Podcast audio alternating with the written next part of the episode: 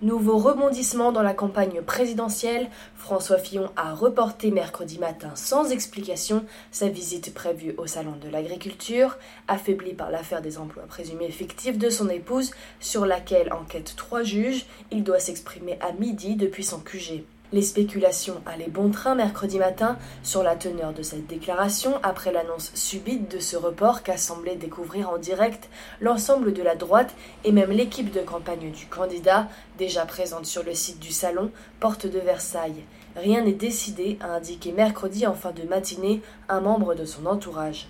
Des médias avancent sur leur site internet que M. Fillon est convoqué par les juges d'instruction chargés d'enquêter sur l'emploi présumé fictif de son épouse comme collaboratrice parlementaire.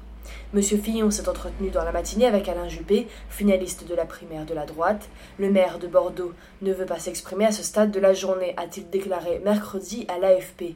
M. Fillon a aussi eu au téléphone l'ancien président Nicolas Sarkozy, selon son entourage. Triomphalement désigné lors de la primaire de la droite fin novembre, l'ancien Premier ministre est en grande difficulté depuis la révélation de cette affaire fin janvier par le canard enchaîné.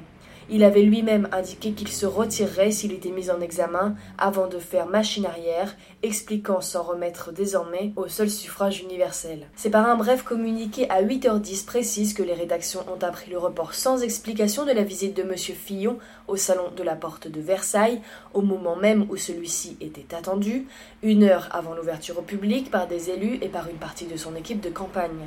Il y a certainement un aléa que je ne connais pas, un aléa d'emploi du temps certainement, a déclaré sur place le député Les Républicains Dominique Bussereau, qui attendait M. Fillon pour l'accueillir, ainsi qu'une partie de son équipe de campagne.